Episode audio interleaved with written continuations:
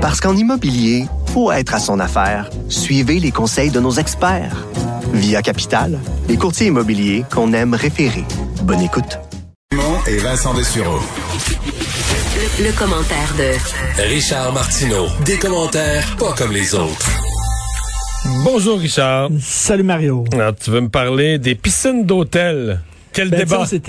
On s'était, parlé vendredi comme quoi j'étais censé aller faire des jeux d'évasion parce qu'ils avaient eu le feu vert et finalement à la dernière minute on leur a dit non vous pouvez pas ouvrir.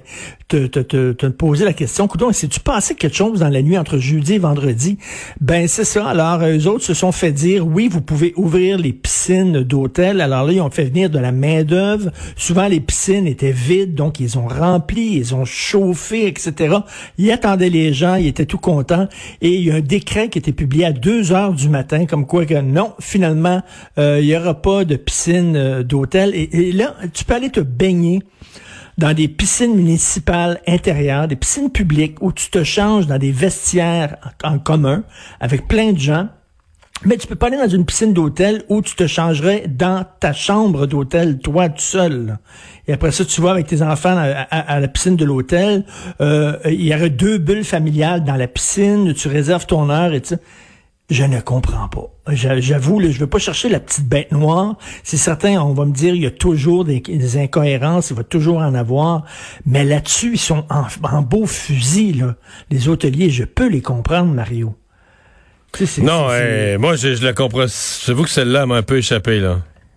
Non, non, écoute, nous autres, on fait venir des gens, puis on leur dit non, il va falloir que vous téléphoniez ces gens-là. Écoute, les, les cinémas porno sont ouverts. J'écris là-dessus aujourd'hui, là. Je sais pas s'il y en a énormément, mais à Montréal, il y a le cinéma L'amour. Et on le sait, les cinémas porno, hein, on encourage les gens. Le film de fait, c'est pas seulement sur l'écran, il est dans la salle aussi, là. C'est un peu comme un bar échangiste. là. Les gens, euh, bon, baisent entre eux autres pendant que le film joue. Et euh, ça, c'est permis.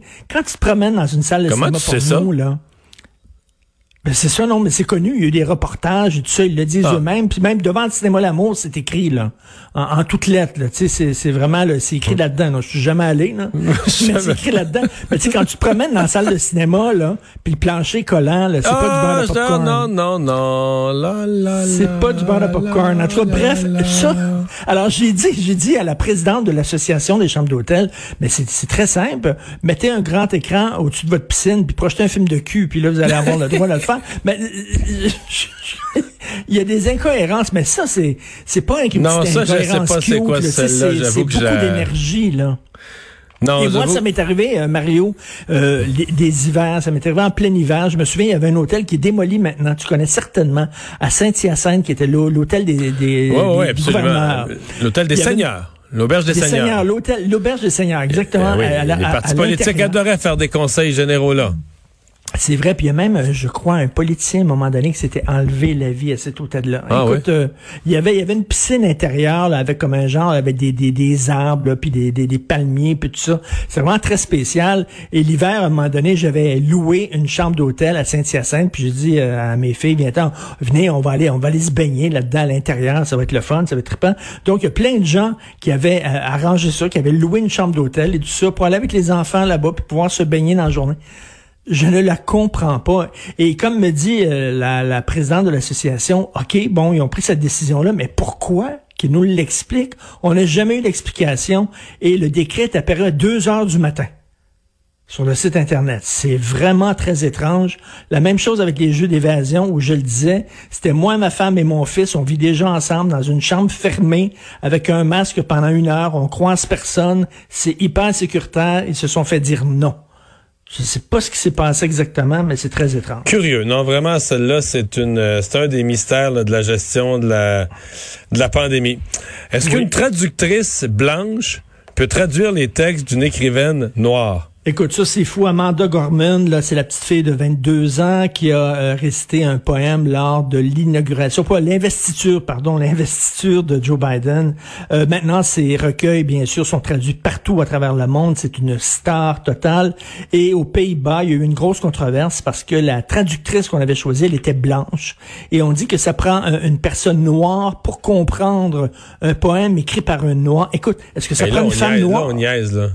Non, mais là, écoute, il y a une controverse. La fille s'est retirée. La fille s'est retirée. Il y a eu tellement de pression. Elle dit, OK, je le ferai pas.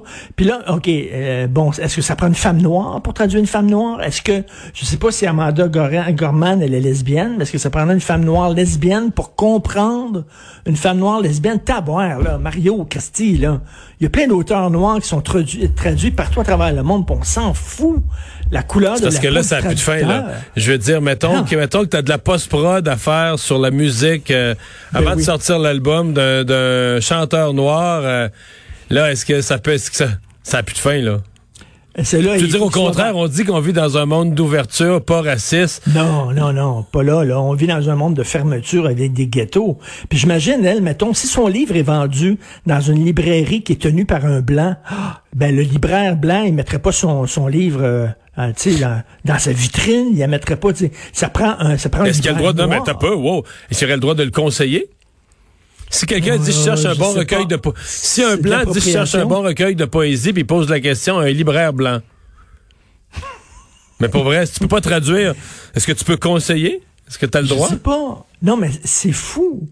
L'antiracisme de notre époque, de notre génération, c'était d'enlever les barrières et pas d'en ériger. Et comme tu dis, ça n'a pas de fin.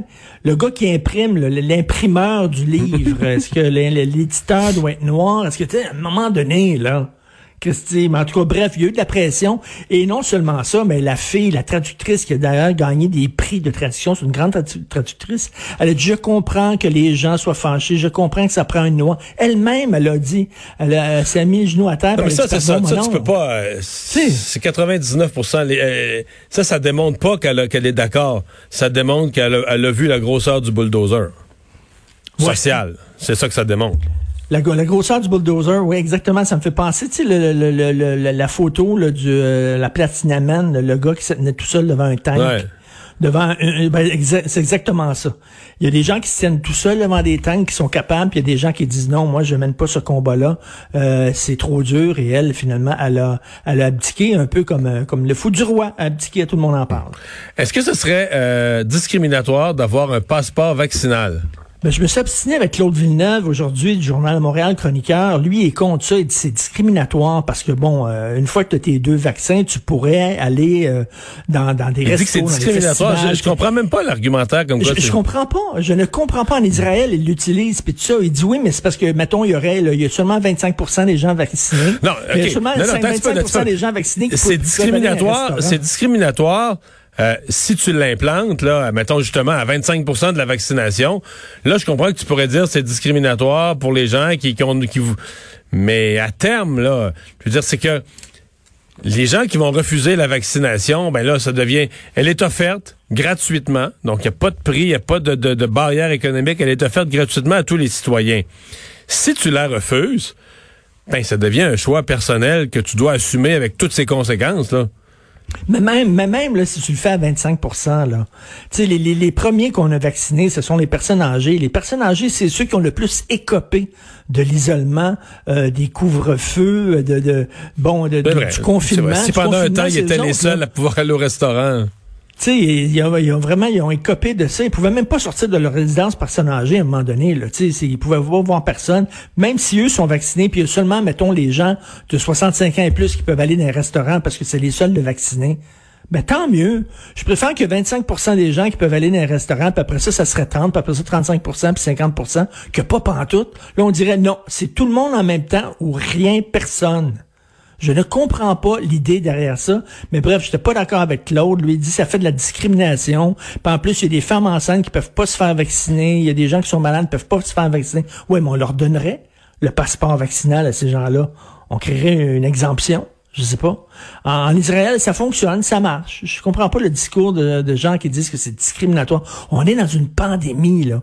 On peut-tu arrêter avec la charte des droits et libertés, là?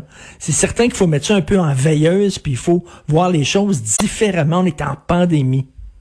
Merci, Richard. Salut. Salut.